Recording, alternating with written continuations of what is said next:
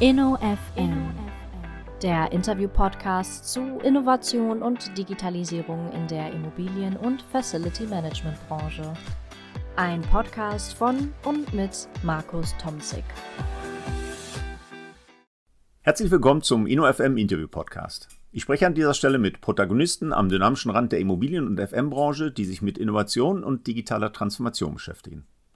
Heute freue ich mich in einer etwas ungewöhnlicheren Folge Elena Ernstdorfer, Janina Krutz und Mariana Ziemer zu begrüßen. Die drei jungen Damen sind nämlich die Preisträgerin des Begis FM Awards 2023, der vor ein paar Tagen oder sagen wir lieber vor ein paar Wochen in Düsseldorf vergeben wurde. Herzlich willkommen zum InnoFM Podcast, Elena, Janina und Mariana. Dankeschön. Vielen Dank. Ja, vielen Dank. Die Podcast-Hörer wissen ja, wir sind parallel in einem Zoom-Meeting kurzgeschaltet. Das heißt, wir können uns sehen und die Tonspur geht übers Telefon. Ich freue mich wirklich sehr, dass die drei Preisträgerinnen des Vegas FM Awards, der vor ein paar Wochen auf dem BIM-Dialog vergeben wurde, zugesagt haben, mit mir eine Podcast-Folge zu machen. Das ist nicht das erste Mal, nämlich vor genau einem Jahr an gleicher Stelle habe ich in Folge 82 mit Laura Beck, nämlich die Gewinnerin des Begis FM Awards 2022 und mit dem Geschäftsführer der M&P Begis GmbH, nämlich dem Andreas Germer, die erste Folge in dieser Art gemacht. Die hat mir sehr, sehr gut gefallen und warum ich jetzt heute mit den drei Preisträgerinnen und nicht nur mit der Siegerin dabei bin, das würde ich nachher nochmal aufklären. Ich freue mich aber auf jeden Fall, dass wir in dieser Runde zusammengekommen sind und auf ein äh, munteres Gespräch. Ich hatte das gerade angedeutet, im letzten Jahr hatte ich schon mal eine Folge Damals hat der Andreas Germer ein bisschen die Historie, die Genese dieses Preises erzählt. Das war, glaube ich, auch anlässlich des 30-jährigen Jubiläums ausgelobt. Äh, dieser Begis FM Award ist wahrscheinlich noch nicht allen Hörern in meinem Podcast bekannt, soll eben Studierende und Absolventen, Young Professionals eben auch, ansprechen, die sich mit digitalen und nachhaltigen Facility Management Themen begeistern und das passt eben ideal wie Faust aufs Auge zu meinem InnoFM Podcast. Die, die in der Masterarbeit, in der Bachelorarbeit oder auch in einer Projektskizze aus der Praxis mit gewissem Neuigkeitsgrad, mit zumindest interessanten Thema auf sich aufmerksam gemacht haben. Das so ein Stück weit zum Hintergrund nochmal. Alle weiteren Infos zu diesem Preis, zu diesem Award und auch zu der M&P Begis können Sie gerne in der Folge 82, könnt ihr gerne in der Folge 82 meines Podcasts dann nochmal nachhören. So, der BIM-Dialog, in dessen Rahmen ja dieser Award ausgezeichnet wurde, ist für sich genommen schon mal ein tolles Format. Wir waren vor ein paar Wochen in Düsseldorf am Flughafen.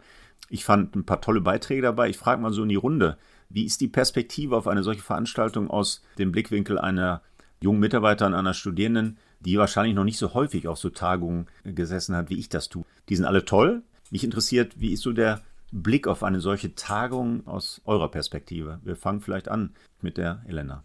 Ja, wie du schon gesagt hast, ist ja nicht unbedingt eine alltägliche Situation für eine Studentin, auf so eine Veranstaltung eingeladen zu sein und eben auch noch einen Input geben zu dürfen oder die eigene Arbeit vorstellen zu dürfen. Ja, und das war ein ganz aufregender Tag. Einerseits eben die spannenden Vorträge, von denen man ja selber auch noch einiges mitnehmen kann und dann am Ende auch noch selber was vorstellen zu dürfen. Das war auf jeden Fall ja eine, eine gute Erfahrung. Ja, Janina, hast du das ähnlich gesehen? Auf jeden Fall. Also ich war vorher auch noch nicht in dem Maß auf so einer Veranstaltung. Dadurch, dass ich Facility Management studiert habe, kenne ich auch durchaus die eine oder andere Person so vom Hören oder Sehen. Und das war dann natürlich auch schon ein bisschen, ja, irgendwo vielleicht auch ein bisschen einschüchternd, als junger Mensch, der noch nicht so viel Erfahrung hat in der Branche, dann auf so eine Veranstaltung zu gehen und dann vor so einem Publikum, was ja auch durchaus Erfahrung und Ahnung hat von dem, was man da erzählt, äh, sein Thema vorzustellen. Aber auf jeden Fall eine sehr tolle Erfahrung, worüber ich froh bin, die auch gemacht zu haben. Ja, cool. Mariana, dir ging es ähnlich. Ja, auf jeden Fall. Also so Veranstaltungen habe ich bisher auch noch überhaupt nicht miterleben dürfen. Ich fand es vor allem schön, dass man selbst als Studentin ja jetzt keine großen Probleme hatte, weder die Vorträge zu verstehen, noch irgendwie mit Leuten in Kontakt zu kommen, sondern dass man wirklich so direkt das Gefühl hatte, man, ja, man gehört dazu irgendwie. Das war auf jeden Fall sehr schön, ja. Ich fand übrigens auch, die Abendveranstaltung kann man gar nicht sagen, aber den Abschluss der Veranstaltung äh, wieder mal sehr schön. Das ist übrigens, ne, ihr habt gerade gesagt, tolle Vorträge und so, das teile ich in der Tat, aber aus der Erfahrung, Abendveranstaltung ist manchmal doch das Wichtigste, weil ja, neben den Inhalten ist eben das Netzwerken, das, der Kontaktaustausch und so, gerade nach diesen Jahren der Pandemie immer ganz toll. Und das fand ich auch in der Düsseldorf Location beim BIM-Dialog eben ganz äh, toll, nachher das Essen und dann nochmal der Austausch in kleinerer Runde da. Naja, ihr habt gerade schon angedeutet, da waren auch tolle Vorträge. Ich gucke mal so ein bisschen mit dem Blick durch das Programm, um den Zuhörern des NFM Podcasts so einen Eindruck zu geben, was gab es da? Aber klar, wir haben am Anfang, fand übrigens auch ganz schön, dass du da bist, die Annelie Kasper von der GEFMA, die zur EU-Taxonomie gesprochen hat. Ich glaube, das gehört heute auf jede Tagung, ist nicht mehr wegzudenken, so ein Thema. Dann haben wir natürlich ein paar Mitarbeiter, ein paar Projekte von der M&P Begis selber gehabt und der Philipp Albrecht, Leiter strategische Entwicklung Building Information Management des DIN, Deutschen Institut für Normung. Dann kam, wie gesagt, eine ganze Reihe von Projekten der M&P Begis, die brauchen wir, glaube ich, nicht alle aufzählen. Michael Schön, Miguel Evers hat natürlich wieder einen Beitrag gemacht. Und was ich sehr toll fand, auch die Kombination immer wieder mit Kunden und Kompetenzträgern der M&P Begis Gruppe zu unterschiedlichen Themen rund um dieses BIM-Thema, Digital Maintenance, digitale intelligente Bauüberwachung war ein Thema. Und dann kamen noch ein paar externe. Für mich, ich weiß nicht, wie euch das ging, die BSH Hausgeräte GmbH habe ich total unterschätzt. Die kann ich nämlich gar nicht. Obwohl ich ein, glaube, ein Herd und ein Kochfeld von denen hatte, wusste ich aber gar nicht, wie viele Marken dazu gehörten. Ne, das war die Julia Haut aus dem Real Estate-Bereich der BSH Hausgerätegruppe, die zu äh, konfigurierbarem FM-Ticket-Management erzählt hat. Der Titel, dachte ich, neu, aber das war sehr interessant. Kanntet ihr die BSH Hausgeräte GmbH als Unternehmen? Also ich tatsächlich gar nicht. Ich war auch sehr überrascht, genau wie du aufgelistet war, welche bekannten Namen da eigentlich hinterstecken. Genau, welche Marken dahinter stecken. Ah. Hm. Genau, von daher war das für mich auch etwas Neues und auch sehr interessant, der Vortrag. Ja, für mich auch komplett neu. Ja, hatte ich auch bisher noch nicht Nichts von gehört, ja, nee. Haben wir das gleiche Schicksal geteilt, aber ich bin positiv überrascht worden. Und dann ganz zum Schluss, und das ist ja auch deshalb immer so eine Veranstaltung für mich ganz interessant, ich bin natürlich auch immer auf der Suche nach potenziellen neuen Gesprächspartnern für mein Podcast-Format. Und da war der Tonio Rost, Leiter Digitalisierung der Investor Holding und eShelter Security mit einem ganz schönen Thema zu modernen Arbeitswelten. Das passt natürlich gerade in die Zeit, wo alle Corporates wieder versuchen, die Mitarbeiter zurück auf die Fläche zu locken und mit welchen Konzepten man jetzt da die Analysen fährt und so. Das fand ich ganz schön. Also wir wollen da nicht zu tief einsteigen. Ich fand die Veranstaltung insgesamt ein schönes Format. Aber, ich glaube, das brauche ich an der Stelle hier nicht erwähnen, mein Highlight war ohne Zweifel die Vergabe dieses Begis FM Awards. Und da habe ich ja die drei Preisträgern jetzt hier in meinem Podcast heute. Da freue ich mich sehr. Vielleicht noch ein, zwei Sätze, wie das abgelaufen ist, damit der Hörer so ein bisschen einen Eindruck bekommt. Wir haben tatsächlich mit der Jury, das war wieder eine fünfköpfige Jury, da war ja der Herr Germer, den habe ich gerade schon angedeutet, meine Wenigkeit, da war der Dil Kahn, BIM-Berater und Bundestrainer Digital Construction bei der EM und WM der Berufe. Auch irgendwie ein interessantes Format. Äh, der Ralf Golinski natürlich, Chefredakteur Bill der die Veranstaltung gleichermaßen bravourös moderiert hat, aber auch äh, in der Jury saß und der Ansgar Tonhäuser von der Male.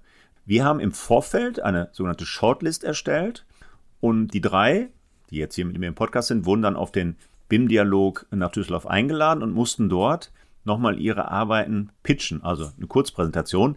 Und da ganz, ganz großes Lob an der Stelle.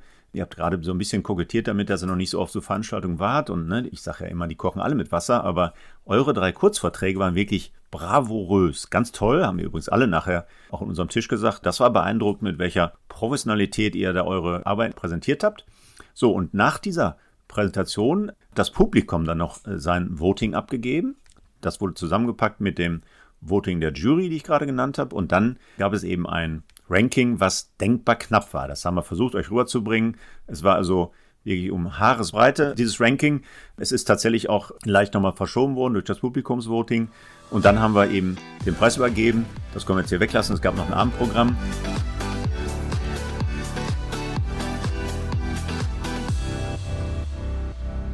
Wir sollten aber dann tatsächlich mal zu euren preisgekrönten Arbeiten kommen. Ich würde euch bitten, das mache ich natürlich mit meinen anderen Podcast-Interviewpartnern auch, ein bisschen persönlich vorzustellen. Wo habt ihr studiert? Was ist so euer Hintergrund? Ich habe zum Beispiel vor, mein Vater hat immer was Richtiges gelernt. Ne? Also ich habe vorhin auch eine Ausbildung gemacht. Wie seid ihr zum Studium gekommen? Was mich natürlich auch interessiert, wie seid ihr tatsächlich zu diesem Fach gekommen, was ja ganz spannend ist, weil wir ja nicht gerade die höchste Frauenquote, sag ich mal, haben in diesen MINT-Studienfächern, auch in meinem eigenen Studiengang nicht. Und deshalb bin ich auch so fasziniert, dass wir drei Preisträgerinnen hier heute auch im Podcast haben. Also, wo kommt er her?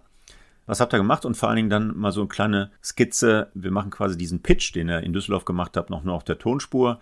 In wenigen Sätzen thematisch. Was habt ihr eigentlich gemacht? Und dann würde ich gerne noch mit euch einsteigen und so ein bisschen über das Berufsbild, über die Branche sprechen, über die Frage, wie können wir eigentlich so ein Berufsbild auch für Frauen noch attraktiver machen? Was sind da so eure Vorschläge? Ihr wartet keine Konzepte von euch, aber zumindest mal so einen kurzen Gedankenaustausch, wie wir da die Branche ein Stück weit attraktiver machen, auch für weibliche Studierende und für weibliche Fachkräfte.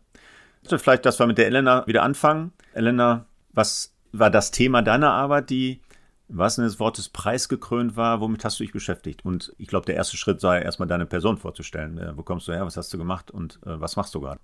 Ja, also ich komme ursprünglich aus Wilhelmshaven, habe studiert sowohl Bachelor als jetzt auch meinen Master in Oldenburg an der Jade Hochschule.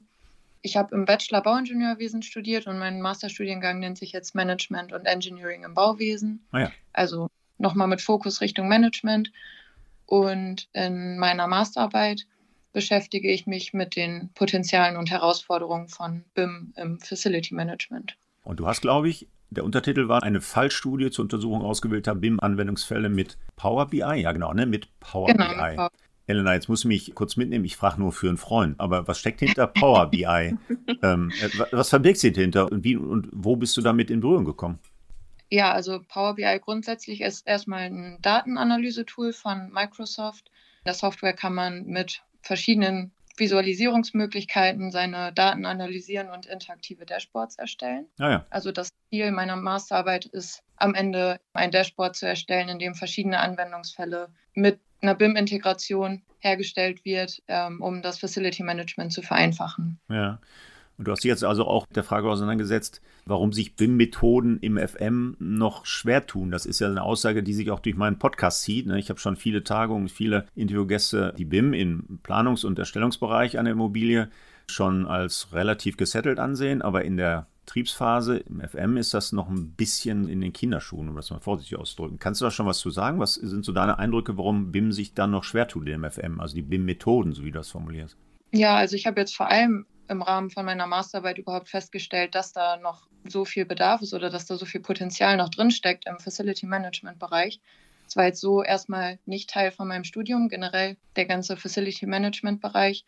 Ich habe BIM halt vor allem kennengelernt in der Bauausführung, also ja in Kombination mit Kalkulation oder Simulation der Bauausführung und wusste, dass ich mich in meiner Masterarbeit damit beschäftigen möchte. Und in der Kombination mit ähm, Power BI ist dann im Gespräch mit meinem Prof dann herausgekommen, dass das eben ganz großes Potenzial vielleicht auch im Facility Management hatte. Und dadurch bin ich überhaupt auf die Idee gekommen, mich damit zu beschäftigen und habe eben jetzt in den letzten Wochen festgestellt, dass das ein ganz interessantes Thema ist. Und ich arbeite gerade mit dem BIM-Modell von der Hochschule. Also es gibt ein BIM-Modell für die Jade Hochschule für das Hauptgebäude. Ah ja, Und genau da versuche ich jetzt eben verschiedene Anwendungsfälle zu modellieren und in einem Dashboard darzustellen. Und was ich jetzt auf jeden Fall auch schon feststellen kann, ist, dass es eben komplett abhängig davon ist, wie viel man mit dem BIM-Modell auch machen kann im Facility Management. Es kommt halt total auf die Qualität von dem Modell an und welche Informationen stecken da schon drin. Also die Frage ist gar nicht so, wie oder auf welche Art und Weise, also welche technischen Möglichkeiten gibt es das im Facility Management einzusetzen, sondern vor allem, was sind die Grundvoraussetzungen, wie, welche Qualität muss das Modell haben, welche Informationen müssen überhaupt schon drinstecken, damit wir das sinnvoll im Facility Management verwenden können. Hm. Darf ich fragen, Elena, du hast Bauingenieurwesen studiert, hast du gesagt, ne? So hieß das Studium? Genau. Da ist FM gar kein Thema im Studium, hast du gesagt. Oder, oder BIM war kein Thema. Nee, Facility Management war Also, bisher noch hm, okay. ein Thema. Das heißt, du hast schon ein Exotenthema gewählt. War das ein Problem, Prof zu finden? Also hast du das Thema selber den Prof vorgeschlagen oder hat er dir das vorgeschlagen? Nee, ich wusste, dass ich mich im Master nochmal mit BIM mehr beschäftigen möchte und Ja. dass ich ein BIM-Thema wählen möchte. Und mich hat eben das Thema BI total interessiert. Und ursprünglich hatte ich ein bisschen eine andere Idee. Da dachte ich, man könnte vielleicht ein Projekt-Dashboard erstellen und da eben BIM-Daten mit einbeziehen. Und genau das Thema hat sich dann eigentlich entwickelt, eigentlich aus der Idee heraus, ich möchte was mit BIM und mit BI machen, ist dann die Idee entstanden, dass das eigentlich total gut Anwendung finden könnte im Facility Management. Und dadurch bin ich überhaupt auf das ganze Thema erst gekommen. Okay, und es war dann aber kein Problem, Betreuer zu finden. Ne? Also ich stelle mir jetzt gerade vor, der Bauingenieur, der sagt, hm, FM, lass die mal, ne, mach ein richtiges Thema. Also ich will jetzt gar kein Berufsbild-Bashing machen, aber so ein Architekt, der Planungsingenieur, der FMler und so, die, ich sag mal so, die sitzen schon mal hier unter am Tisch, aber so richtig grün sind sie sich ja noch nicht. Also war das ein äh, Problem, Betreuer zu finden bei dir im Mhm. Studiengang? Ja, die Idee kam eigentlich hauptsächlich von meinem Prof. Ah, okay. Der, genau, der Sehr ist eben progressiv. an, der ist interessiert an digitalen Lösungen, genau, das ist da eher der Fokus und das war kein Problem. Ja. Dann noch was anderes, sprechen wir am Ende vielleicht noch mal ein bisschen ausführlicher darüber. Wie hoch war der Frauenanteil bei euch im Bauingenieurwesen? Tatsächlich, also ich habe damals nicht zum Wintersemester angefangen, sondern zum Sommer. Also wir waren sowieso ein, ein sehr kleines Semester, ich glaube Mhm. irgendwie so um die 30 Leute. Ja. Und wir waren ein Drittel Frauen und zwei Drittel Männer. Also es war okay. Und tatsächlich haben bei uns alle Mädels das Studium bis zum Ende durchgezogen. Da ist keiner vorher abgesprungen. Von den Männern sind am Ende, glaube ich, zwei, drei, vier irgendwie übrig geblieben. Hm. Also wir hatten da eine ziemlich starke Truppe. Und der Frauenanteil ist dadurch in unserem Semester immer höher geworden, dadurch, dass die Frauen eben weiter dabei geblieben sind ja. und die Männer teilweise abgesprungen sind. Okay, ja, das ist interessant. Ich darf vielleicht nur am Rande erwähnen, wir nehmen heute den Podcast auf und hatten gestern die feierliche Zeugnisvergabe in meinen Studiengängen. Wir bilden ja bei uns in Gelsenkirchen die technischen Facility Manager aus, die TGAler, also technischen Gebäudeausstatter und die Umweltingenieure und hatten jetzt zusammen mit dem Maschinenbau Zeugnisvergabe. Und ich habe die irgendwann mal eingeführt als Dekan, weil ich das irgendwie unsäglich fand, dass man Zeugnis und Diploma Supplement und so überreicht bekommt im Prüfungsamt und dann ne, schnell weg und so, ähm, ich muss jetzt weiterarbeiten. Also haben wir etwas schönen Rahmen geschaffen für diese Zeugnisvergabe. Und ich habe da auch immer die Besten ausgezeichnet. Also wir haben in den MINT-Fächern natürlich auch nicht so viele Damen, sagen wir eher 20 Prozent. Bei den FM-Lern sind es dann doch 50 Prozent, das ist sehr erfreulich. Und die Schwundquoten sind ungefähr gleich. Aber ich habe dann als Highlight dieser Zeugnisvergabe auch die Besten geehrt. Ne, die haben nochmal eine kleine Flasche Sekt bekommen und so. Und es waren überwiegend die Absolventinnen, die den besten Preis abgezogen haben, obwohl sie ja zahlenmäßig deutlich unterlegen waren an der Stelle. Das war nicht ja. ganz so. Da standen auch mal Herren oben auf der Bühne und wurden ausgezeichnet. Aber ich habe mich immer diebisch gefreut, ne, dass sie dann die Preise für die besten Bachelor, Masterarbeiten und auch für den Gesamtabschluss bekommen haben. Also das nur am Rande.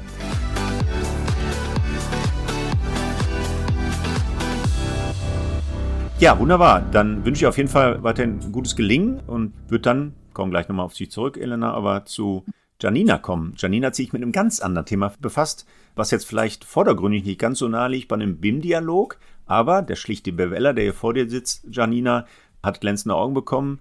Meine Diplomarbeit übrigens war Bedeutung der Vollausschüttungshypothese für die Bewertung von Anteilen in Kapitalgesellschaften. Also keine Bewertung von Immobilien, das war ja so dein Thema, sondern eher Unternehmensbewertung. Von da so ein bisschen in so eine Richtung habe ich schon mal gedacht. Entwicklung eines Bewertungsmodells für Bestandsmodernisierung, für Bestimmung des Verkehrswertes von Immobilien für Projektentwickler. Tolle Titel. Janina, nimm uns kurz mit. Wo kommst du her? Warum und wo hast du das geschrieben? Und was machst du zurzeit? Ja, ich habe an der Fachhochschule Münster zunächst erstmal den Bachelor gemacht in Facility Management und habe dann eigentlich ziemlich direkt im Anschluss den Master in Aachen gemacht, auch in Facility Management, war einmal sehr geradlinig äh, bei mir und habe eben dieses Thema zusammen mit meiner Professorin so ein bisschen entwickelt. Ich hatte immer so diesen, ich hatte ja auch Vorlesungen zum Thema Immobilienbewertung und ja.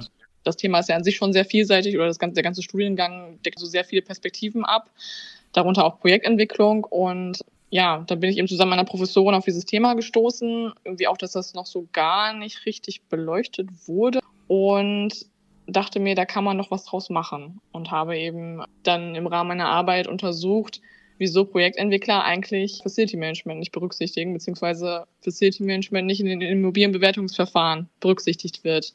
Und genau das habe ich dann in meiner Arbeit untersucht und habe dann ja eben herausgestellt, dass es eigentlich das zentrale Problem in der Immobilienwertermittlungsverordnung liegt, die das da gar nicht berücksichtigt, sondern die Verfahren, so wie sie sind, eben es auch gar nicht hergeben, dass man es aktuell adäquat berücksichtigen kann. Äh, es aber ein Anreiz ja auch wäre für zukünftige Projektentwickler, die vor allem eben den Fokus haben, möglichst viel Ertrag zu erwirtschaften, indem sie die Immobilie weiter veräußern, halt auf das Thema Nachhaltigkeit auch aufmerksam zu machen, beziehungsweise das Thema Nachhaltigkeit, was ja logischerweise mit der Lebenszyklusbetrachtung von Facility Management einhergeht, mhm. dann auch dort mehr zu integrieren. Ja. Ich frage mal ganz plump, Janina. Lage, Lage, Lage. Ist das nicht entscheidend für die Bewertung auch? Also, ich meine, klar, du hast den Verkehrswert im Fokus gehabt, aber inwiefern fällt sich das Thema Lage, Lage, Lage, was ja nicht mehr ganz so gültig ist, glaube ich. Was sagst du dazu? Also, was sind da für Kriterien, die jetzt darüber hinaus tatsächlich dieses vordergründige Thema Lage, Lage, Lage so ein Stück weit entkräften? Also, das Thema Lage, Lage, Lage, das war auch ein zentrales Ergebnis meiner Arbeit. Ich hatte ja das Glück, mehrere Experteninterviews führen zu dürfen mit mhm. verschiedenen Beteiligten, eben auch Projektentwicklern zum Beispiel, die genau eben das machen, was ich untersucht habe. Und es ist tatsächlich so, dass das immer noch, auch im Rahmen der Verkehrswertermittlung, immer noch ziemlich ausschlaggebend ist für den Immobilienwert am Ende, weil ja eben der Bodenwert ausschlaggebend ist. Und in dem Verfahren macht das eben sehr, sehr viel aus und hat eben den vordergründigen Stellenwert, und eben andere Faktoren sind da sehr im Hintergrund. Also mhm. Es wird tatsächlich jetzt in letzter Zeit mehr aufgeweicht durch die anhaltende Thematik der Nachhaltigkeit, die ja immer wichtiger wird. Aber so wie die Verfahren aktuell aufgebaut sind, ist es immer noch die Lage, die den ausschlaggebenden Faktor darstellt für den Immobilienwert. Jetzt nimm uns mal mit, auch da frage ich nur für einen Freund, wie gerade bei der Elena, wann müssen wir eigentlich, wie heißt das Ding? Immobilienwertverordnung, ne? Immobilienwertermittlungsverordnung ah, oder genau. Immowert V. Immowert V, Immobilienwertermittlungsverordnung. Wann müssen wir die eigentlich anwenden? Klar, es gibt Ertragswert, Verkehrswert und Substanzwert und was es da alles so gibt bei den Ermittlungsverfahren einer Immobilie. Und letztendlich ist das vielfach ja auch ein subjektiver Wert, den ich da ermittle. Also ich wohne im Haus von 1924, da hat damals der Gutachter gesagt, das ist nicht mehr finanzierbar.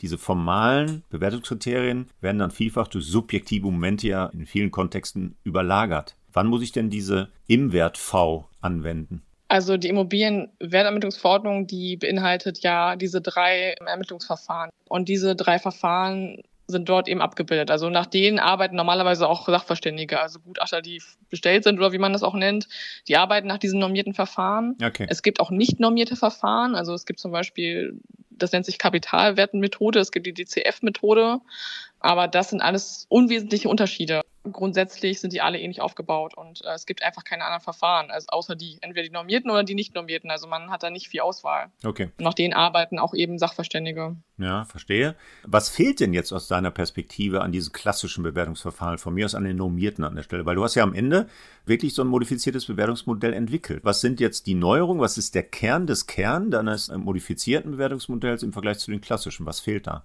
Also was fehlt, sind die Themen Lebenszyklusbetrachtung eindeutig. Also es gibt aktuell keine Kriterien, die festgelegt sind. Also im Moment ist es eben so, dass der Gutachter absolut subjektiv, wie du ja auch eben schon gesagt hast, entscheidet, okay, dafür kann ich jetzt pauschalen Zuschlag oder einen pauschalen Abschlag geben, indem ich sage, oh, das Gebäude ist aber besonders nachhaltig oder das Gebäude ist eben ja energieintensiv, sage ich mal.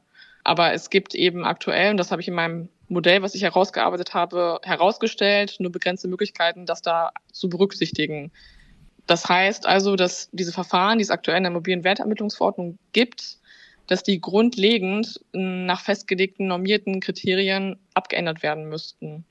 Weil so wie sie aktuell, also welche Möglichkeiten sie aktuell bieten, kann man da jetzt nicht vollumfänglich und adäquat, beziehungsweise auch zu subjektiv oder auch aus dem Grund, dass Gutachter oft ja gar nicht geschult sind im Bereich Facility Management. Mhm. Also viele Gutachter haben ja mit Facility Management per se nichts zu tun okay. in ihrem Berufsalltag. Und wieso sollten sie das dann auch großartig berücksichtigen, wenn sie nicht geschult sind, was das eigentlich bedeutet, was für eine Wichtigkeit das auch für den Wert eigentlich haben müsste. Mhm. Jetzt hast du gerade den Lebenszyklus hier angesprochen und vorher auch dann das Thema Nachhaltigkeit ESG zumindest angerissen. Das ist ja zentral, wenn wir die aktuelle Diskussion annehmen, ne? die ESG-Konformität, Nachhaltigkeitsbericht, Pflichten, die bis 2026 auf die Kleinunternehmen anstehen, aufgrund der Verordnungen, die aus Brüssel auf uns einprasseln. Das hat auch eine Relevanz für dein Bewertungsmodell. Also diese ESG-Konformität und Nachhaltigkeitsberichterstattung, also diese ganze Thematik ist dort mit abgebildet. Und das ist ja gerade die Diskussion um Stranded Assets und so weiter. Ne? Also Immobilienbewertung ist eins, aber die Frage, wie nachhaltig, wie hoch ist der CO2-Footprint dieser Immobilie und so weiter, ist dort mit aufgenommen? Fragezeichen.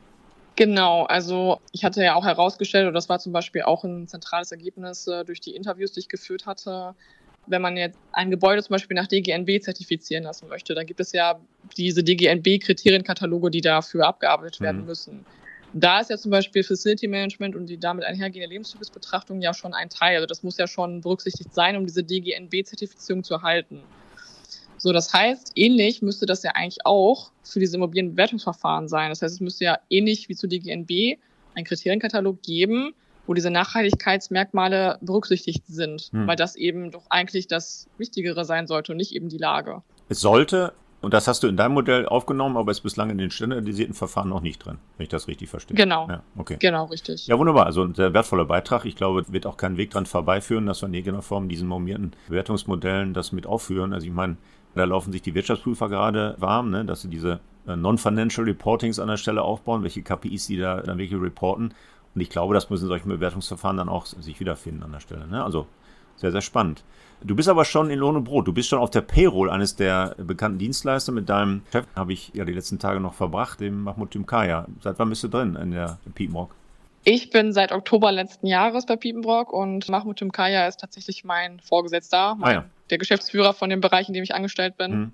Ich arbeite hier bei Piepenbrock als nationale Consultant Facility Management. Das bedeutet, dass ich für bundesweite Ausschreibungen tätig bin. Also ich betreue die Projekte für technische und ganzheitliche Ausschreibungen Und ja, ich bin, wie gesagt, seit Oktober dabei, also noch nicht ganz so lange, aber ich fühle mich hier sehr wohl, es macht mir Spaß und ich lerne hier sehr viel dazu, dass sehr viele verschiedene Projekte sind und ich eigentlich genau sowas gesucht habe nach dem Studium. Eine Stelle, die mich fördert, aber auch fordert. Hm. Ja, sehr cool. Und du sitzt gerade in Osnabrück? Genau, ich sitze in Osnabrück. Ja, wunderbar. Das habe ich gerade gar nicht gefragt. Elena, bist du im Homeoffice quasi? Bist du ähm, im privaten Setting unterwegs oder wo sitzt du eigentlich jetzt und nimmst teil an unserem Zoom-Meeting?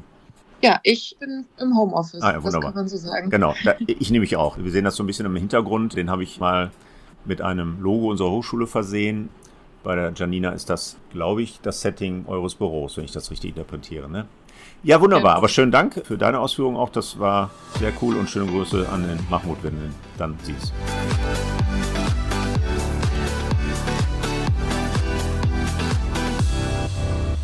Ja, dann Richtig. kommen wir noch mal zur dritten Preisträgerin in unserer Runde, Mariana Ziemer. Sie hat mir vorher zugerufen, dass sie etwas stimmlich angeschlagen sei. Ich hoffe, das geht, Marianne, dass wir uns jetzt ein paar Minuten noch unterhalten. Das Thema deiner preisgekrönten Arbeit möchte ich gerne, dass du das selber gleich nochmal vorliest. Also ich fühle mich als schlichter Bewerber so ein bisschen ausgegrenzt. Äh, Wir kommen dann auch gleich nochmal auf die Details zurück. Es geht im Wesentlichen, wenn ich das mal richtig zusammenfasse und du korrigierst mich da gleich, um die Modellierung und Vorhersage des Energieverbrauchs, oder? Habe ich das so richtig als Laie zusammengefasst? Äh, Du nimmst bitte unsere Hörer nochmal mit. Wo kommst du her? Was hast du wo studiert? Und wie hieß dann äh, korrekt dein Thema, bitte? Ja, also ich komme tatsächlich aus dem ganz klassischen Bauingenieurwesen, habe da in den letzten Jahren in Aachen an der RWTH meinen Bachelor gemacht. Und ja, also es, es gibt ja schon sehr ausgefeilte an sich Modelle, um den Energieverbrauch von so einem Gebäude zu berechnen.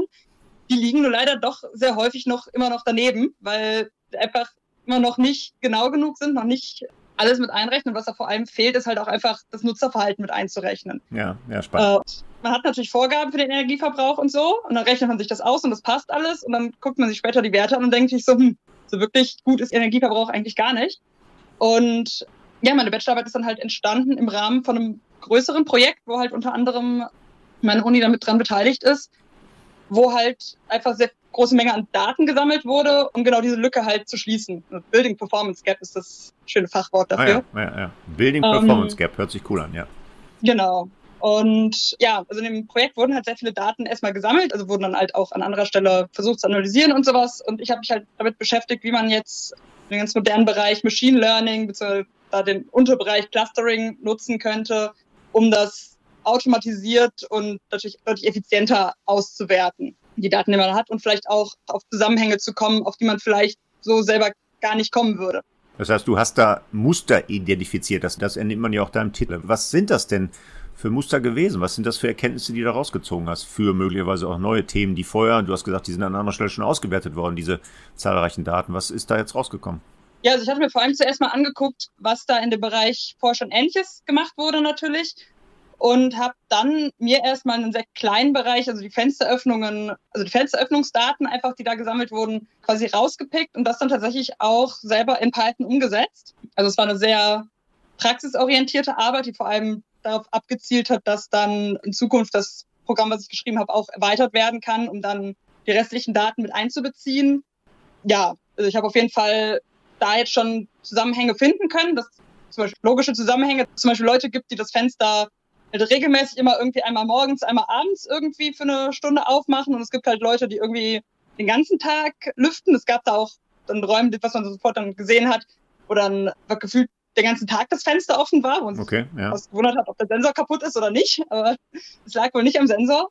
Und man könnte jetzt natürlich von Hand gehen und sich das alles auswerten und angucken. Aber wenn man halt einmal ein, ein Programm hat, wo man einfach alle Daten reinschmeißt und das spuckt einem dann halt einerseits Gruppen aus, von wegen hier die drei Räume, die verhalten sich ziemlich ähnlich. Das könnte man sich jetzt nochmal angucken, was denn da das wirklich zugrunde liegende Muster ist. Hm. Ich greife das jetzt mal auf. Du hast Monitoring-Daten aus diesem aktuellen Projekt eben untersucht. Ich darf jetzt doch doch mal den Titel zitieren, weil du warst äh, zu bescheiden dazu. Ich finde es einfach beeindruckend. Entwicklung und Anwendung eines Ansatzes zur Identifikation von Mustern und Zusammenhängen im Raumklima-Monitoring-Datenbereich, ja, auf Basis von unüberwachten Clustering-Algorithmen.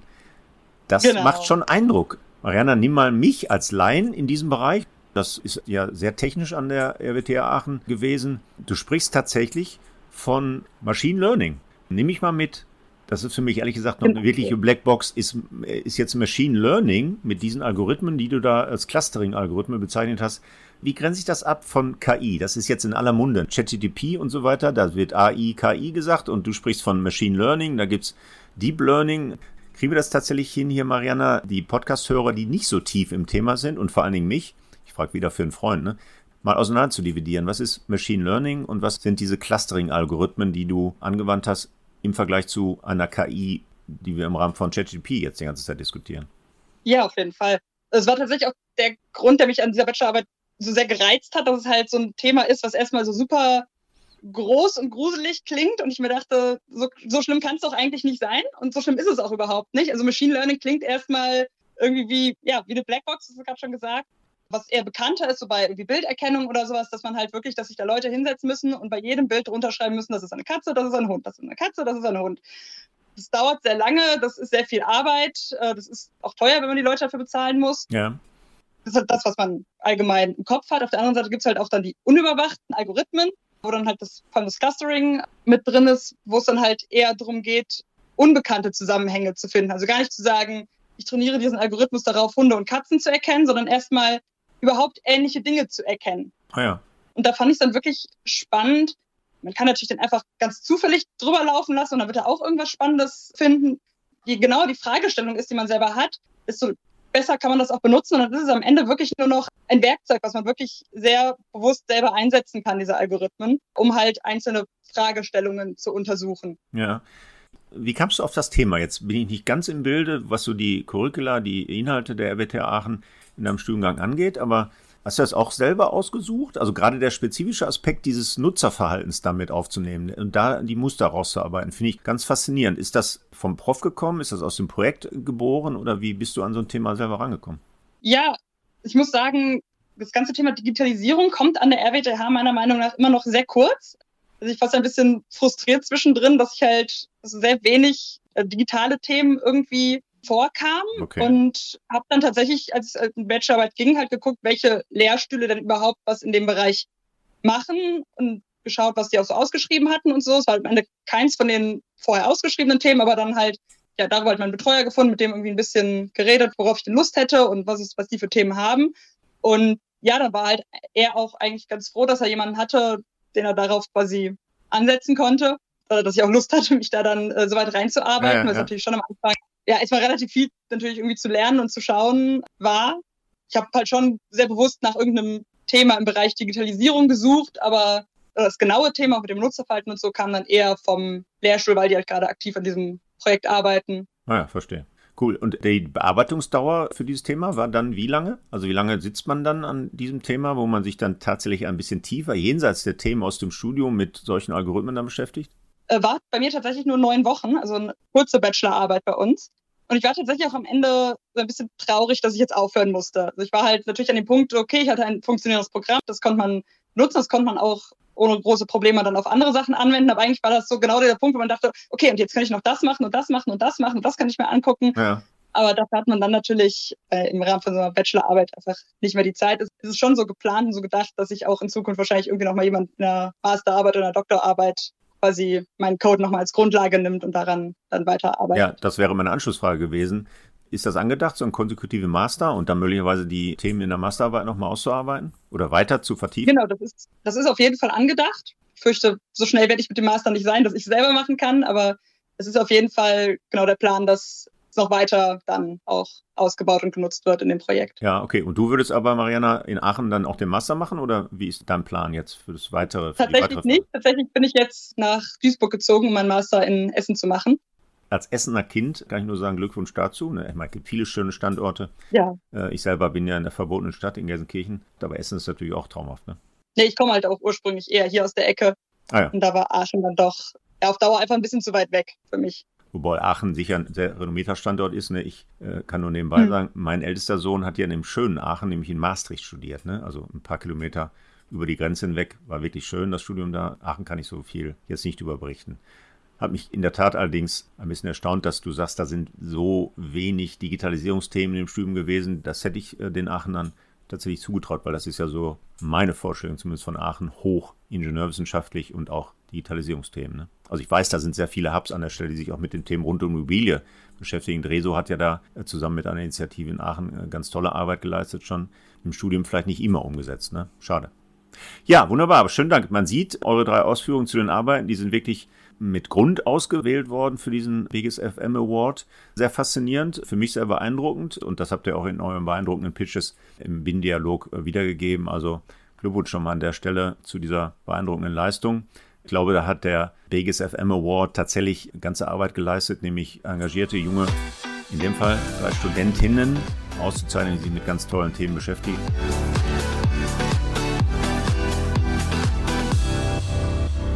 Das bringt uns so ein bisschen zu dem Thema, was ich vielleicht mit euch nochmal kurz andenken will. Blick auf die Zeit, machen wir das vielleicht kurz, aber mich interessiert natürlich, wie ihr jetzt zu einem solchen Studium gekommen seid. Ihr seid FMlerin, äh, Ingenieurin, gehört zu einer Spezies, die wir an der Hochschule häufiger sehen wollen würden. Wie ist es dazu gekommen? War das Berufsberatung? War das der Vater, die Mutter, die aus so einem Bereich kommen? War das ein Zufall? War das der Standort? Nehme ich mal mit wie kriegen wir Frauen in die MINT-Fächer, wie machen wir solche Berufsbilder attraktiver für die nachfolgende Generation, Generation Alpha, die ja jetzt irgendwie an die Hochschule mal drängen. Wie schafft man das? Also wie ist es bei euch dazu gekommen und äh, was könnt ihr mir für einen Tipp mitgeben? Wie kann ich neue studieninteressierte junge Frauen an die Hochschule locken? Ich weiß nicht, wer anfangen mag. Sollen wir die Reihenfolge, Elena, mit dir beginnen? Ich bin damals tatsächlich über ein Programm zu dem Studium gekommen. Das nennt sich Niedersachsen Technikum. Ah. Genau, das ist ein Programm, das eben Frauen dazu ermutigen soll, in MINT-Fächern zu studieren. Und die Jade Hochschule nimmt da teil seit einigen Jahren. Und was heißt konkret Programm? Das ist tatsächlich ein halbes Jahr. Das nennt sich Studium auf Probe. Ah ja. Und in dem halben Jahr geht man einen Tag die Woche zur Hochschule, besucht Vorlesungen, darf am Ende auch Klausuren schreiben und vier Tage die Woche ist man im Praktikum. Also man hat quasi einen Mix aus praktischen Erfahrungen und eben auch schon aus dem Hochschulleben und darf eben aus beiden Bereichen Erfahrungen sammeln und sich dann am Ende entweder dafür oder dagegen entscheiden. Ja, cool.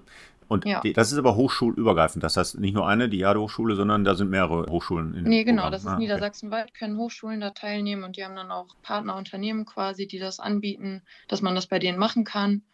Ja, und so bin ich dann damals hier zur Jade-Hochschule gekommen und auch zum Bauingenieursstudium. Ja, das ist interessant. Das war begleitend noch im, im, Schulsystem? Also hast du das als Schülerin noch gemacht oder war das dann nach dem Schulabschluss quasi ein halbes Jahr vollkommen dieses Programm nur einzig oder nein? Genau, genau. Hm. Also man bewirbt sich vorher dafür und man hat eben einen Ansprechpartner von der Jade-Hochschule, der kümmert sich auch um die Vermittlung an die Unternehmen und da wird man dann durch dieses halbe Jahr begleitet. Man lernt auch die anderen Technikantinnen kennen und ja, wird da ein halbes Jahr begleitet. Ja. Und die, man darf am Ende auch Klausuren mitschreiben. Die Klausuren, falls man eben im Anschluss das Studium dann tatsächlich antritt, darf man die Klausuren schon, werden die schon mitgewertet. Ah ja, oh, interessant. Nicht sehr spannend und scheinbar ja auch nicht wenig erfolgreich. Wie war es bei dir, Janina? Wie bist du zu diesem Ingenieur, in dem Fall ja zu der FMlerin, zu dem FMler als Berufsbild gekommen? Und was kannst du mir als Tipp mitgeben, wie wir die Quote der Frauen erhöhen können bei uns? Also bei mir war es tatsächlich ein kompletter Zufall mir ging es wie so vielen anderen auch nach dem Abitur. Ich wusste nichts mit mir anzufangen, mehr oder weniger gesagt. Also ich wusste nicht, wohin möchte ich eigentlich gehen. Die Auswahl ist ja doch sehr groß und erschlägt einen vielleicht auch oftmals, äh, weil das natürlich auch ein wichtiger Schritt ist für die Zukunft. Ja. Ich habe dann äh, durch eine Bekannte von dem Studium Facility Management gehört. Ich habe vorher auch noch nie in meinem Leben von Facility Management gehört. Also es war für mich auch was ganz Neues.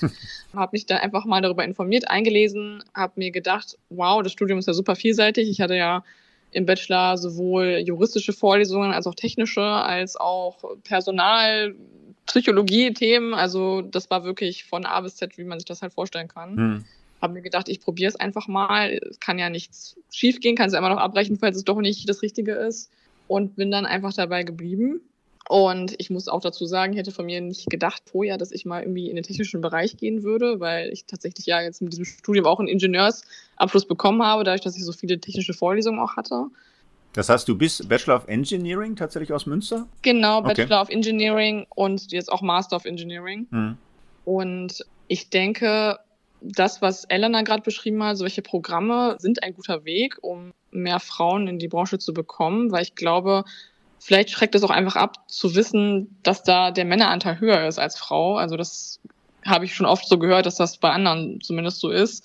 Vielleicht, wenn man über solche Programme sich das einfach mal anschaut und sich anschaut, okay, das ist gar nicht so schlimm, wie ich mir das alles vorstelle. Hm. Vielleicht könnte das dazu beitragen, die Quote ein bisschen zu erhöhen. Also ich habe da jetzt nicht den ultimativen Tipp, weil es bei mir halt, wie gesagt, reiner Zufall war. Da gab es nicht so den ausschlagenden Faktor, warum ich mich dafür entschieden habe. Aber ich wusste zum Beispiel auch nicht, dass es so welche Programme gibt, wie Elena es beschrieben hat gerade. Hm. Von daher ja, ich, ehrlich gesagt, bin ich auch überfragt, ob es das in Nordrhein-Westfalen gibt. Ne? Das ist ja gerade mein Zielkorridor hier an der Stelle. Aber es geht eben konkret darum, wie wir den Zufall produzieren. Ne? Also klar ist das vielfach Zufalls gesteuert, wo man dann nachher das Kreuz macht. Klar, gibt ja auch manche, die dann Ehrenrunde rennen und sagen, war doch nicht das Richtige und ich mache nochmal woanders ein Kreuz und wechsle den Studiengang. Ist alles okay, ne? Die Schulabgängerinnen und Abgänger sind heute ja vergleichsweise so jung, dass ich glaube, es stört eigentlich gar nicht, wenn man bestimmte Aktivitäten parallel zum Studium macht, die Zeit verlängernd sind, genauso wie eine ehrliche Orientierung, wo man denn hin will. Ne? Die Frage ist, ob so ein Girls Day, den wir machen, ein Probestudium, das wir jetzt nicht ganz so formalisiert über ein Programm machen äh, bei uns oder ja sogar Praktikanten mittlerweile, die so Schulpraktikanten Schulpraktikum bei uns machen. Ja, wir gehen in 2000 Klassen. Meine Idee, und da kann vielleicht nochmal, ich will nicht sagen abschließend, aber ähm, vielleicht nimmt die Marianne uns damit.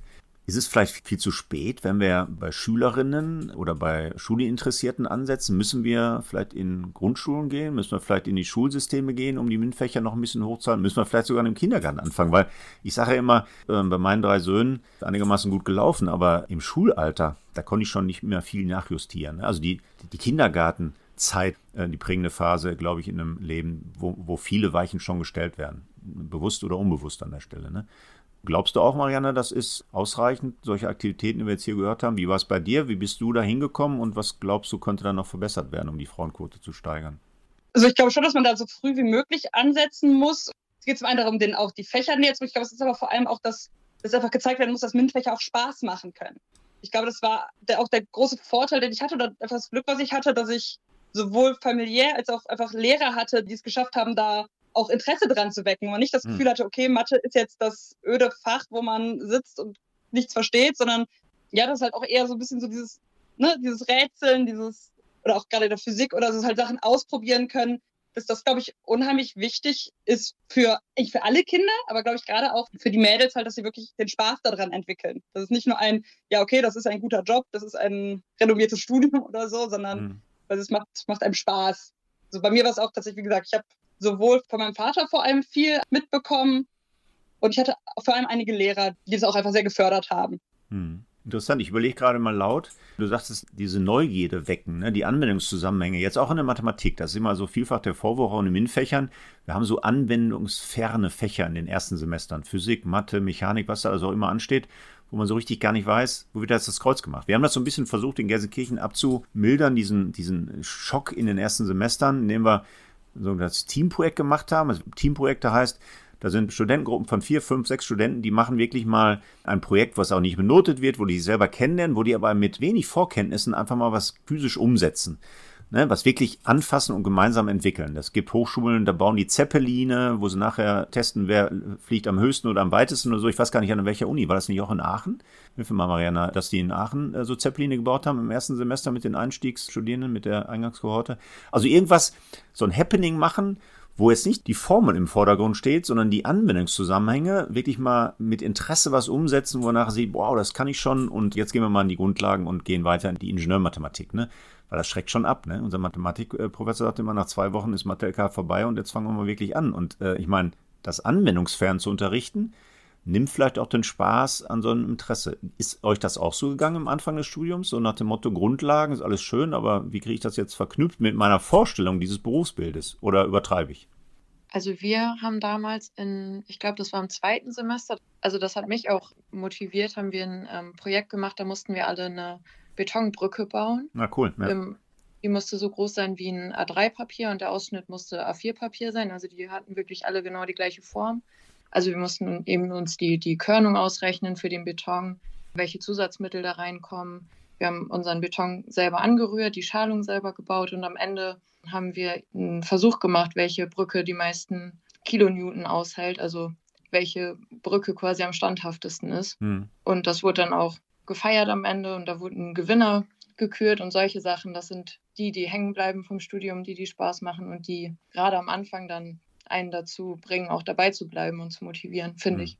Ja, also genau. ich gebe dir da total recht. Ein bisschen Storytelling am Rande. Wir haben so einen Makerspace bei uns und die bauen gerade zusammen, auch mit Studierenden, aber auch mit Projektmitteln eben so ein Lastenfahrrad, ne, was dann nachher tatsächlich auch angemeldet, in Teilen patentiert wird und dann auf den Markt gebracht werden soll. Ne. Das sind natürlich Dinge, die ganz anders sind als Folien, als schlichte Inhalte, die man in einer Frontalveranstaltung kennenlernt. Ne. Und ich glaube, es gab mal ein Projekt, wo die stets zu Beginn des Semesters äh, ein rohes Ei aus einer in Fallhöhe runterfallen lassen und diejenigen Studentengruppen, das Ei nicht kaputt geht, aber die höchste Höhe überwunden hatten, die haben dann nachher gewonnen. Also das sind natürlich Dinge, wo man sehr anwendungsnah dann physikalische Grundkenntnisse erwirbt oder zumindest schon mal anwendet. Ne? Ich glaube, die Janina hat gezuckt und wollte Ergänzung geben, wie wir da möglicherweise ein Stück weiterkommen. Also ich kann eigentlich da nur zustimmen. Das war bei mir ähnlich. Äh, in meinem Studium gab es auch relativ viele Exkursionen zum Beispiel. Also wir haben uns Gebäude oder auch zum Beispiel Gebäudetechnik in der Praxis angeschaut. Und ich finde, das ist viel mehr wert, als das auf Folien beschrieben zu sehen, beziehungsweise diese Rechenverfahren durchzugehen, die natürlich auch wichtig sind irgendwo. Aber jetzt gerade für meine Berufspraxis, sage ich mal, war das dann doch mehr wert als diese ganze theoretischen Sachen, die dann im Vorfeld kommen. Also Hm. ich finde, das sollte vielleicht noch mehr sein. Bei mir ist es auch noch mehr sein können, äh, weil dieser Praxisanteil dann doch das ist, was eben letztendlich auch wie hängen bleibt, woran Hm. man sich dann auch gerne noch erinnert.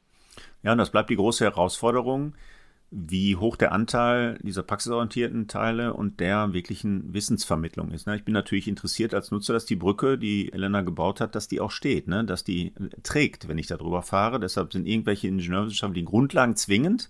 Wie hoch dann die Anwendungsorientierung ist, wie die Methodik, die Didaktik ist, um diese Wissensbestandteile in die Köpfe zu kriegen, ist eine ganz spannende. Damit sprechen wir aber nur über eine Verbesserung des Studiengangs und die Verringerung der Abbrecherquote. Ja, wir haben ja gerade gesagt, wie kriegen wir Frauen in die Studiengänge und da reicht es nicht, wenn wir so eine Studiengänge verbessern, sondern müssen wir irgendwie Aktivität umsetzen, die äh, früher ansetzen. Ne? Und das ist, glaube ich, ein spannender Prozess. Die Studienzahlen zeigen, da bleibt viel zu tun. Die Quoten an Frauen wachsen nicht gerade in den MINT-Fächern. Wir haben gerade wieder eine aktuelle Situation, wo es eben alles andere als rosig aussieht.